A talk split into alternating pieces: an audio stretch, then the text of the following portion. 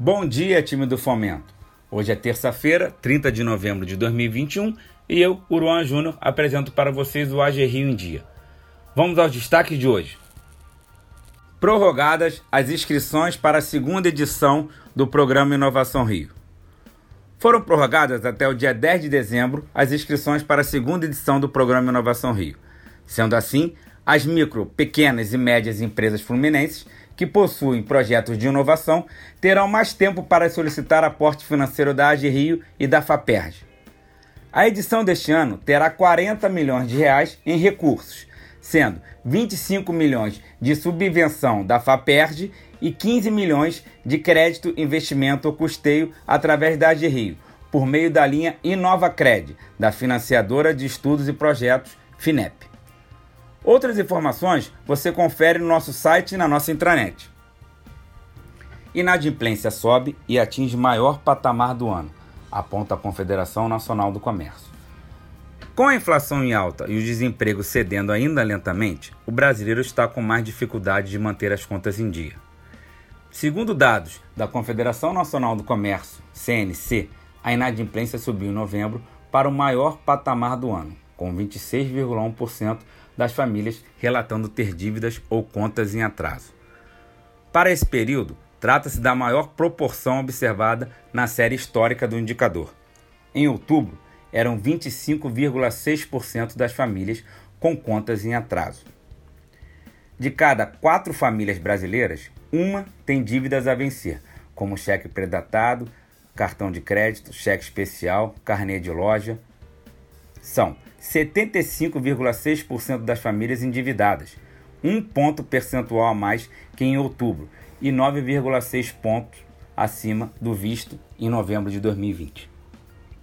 Novembro Azul. Segundo dados da Sociedade Brasileira de Urologia, estima-se que serão diagnosticados mais de 65 mil novos casos da doença ainda em 2021.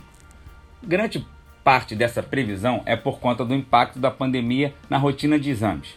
Houve queda de 27% de exames de PSA e de 21% de biópsias de próstata nos últimos dois anos.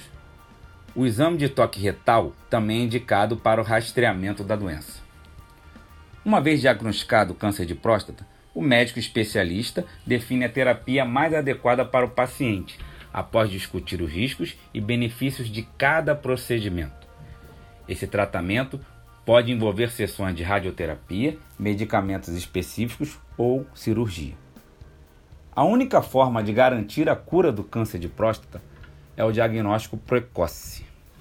Mesmo na ausência de sintomas, a recomendação é que homens a partir de 45 anos com fatores de risco ou 50 anos sem estes fatores procure regularmente urologistas para consultas e realizações de exames. Pessoal, estamos chegando ao último dia da campanha Novembro Azul e mais do que nunca precisamos reforçar a importância e o cuidado na prevenção dessa doença. Governo do Estado fecha parceria para oferecer cursos gratuitos na área de relações internacionais.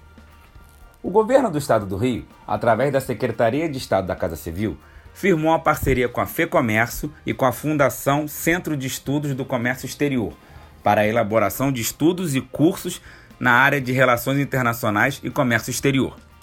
O objetivo é capacitar gratuitamente prefeituras, empresas e funcionários para fomentar as exportações fluminenses com foco nas micro, pequenas e médias empresas. Com a parceria, o governo estadual passa a ter acesso ao FunSex Debt, uma ferramenta de inteligência comercial usada para análises, diagnósticos e planejamentos na área de comércio exterior e impactos na balança comercial e de serviços. Além disso, serão realizados os cursos Importância da Prática do Comércio Exterior para o Cidadão e os Municípios, voltado para as 92 prefeituras do Estado, e o curso Importar e Exportar com Conhecimento e Segurança, destinado para as empresas. Um estudo divulgado pela Superintendência de Relações Internacionais mostrou que no primeiro semestre de 2021, o estado do Rio permaneceu como o segundo principal player do comércio exterior nacional. Foi registrado um superávit superior a 6 bilhões de dólares, num aumento acima dos 357% comparados com o mesmo período do ano passado. Covid-19 Com a ameaça da nova variante do novo coronavírus, a Omicron, identificada neste mês na África do Sul, a Secretaria de Estado de Saúde do Rio emitiu um alerta para as vigilâncias municipais aumentarem a atenção a casos de viajantes e solicitar que seja realizada coleta de amostras para exame PCR do viajante que vier de fora do país nos últimos 14 dias e que apresentar quadro de síndrome gripal. Os casos deverão ser monitorados pelas vigilâncias municipais por um período de 14 dias, a partir do início dos sintomas, e notificados por meio dos canais oficiais. Até o momento, de acordo com a Secretaria de Vigilância e Atenção Primária à Saúde, o Programa de Vigilância da Covid-19 ainda não identificou nenhuma amostra da variante no Rio de Janeiro. Ficamos por aqui, pessoal. Um ótimo dia de trabalho a todos e até amanhã.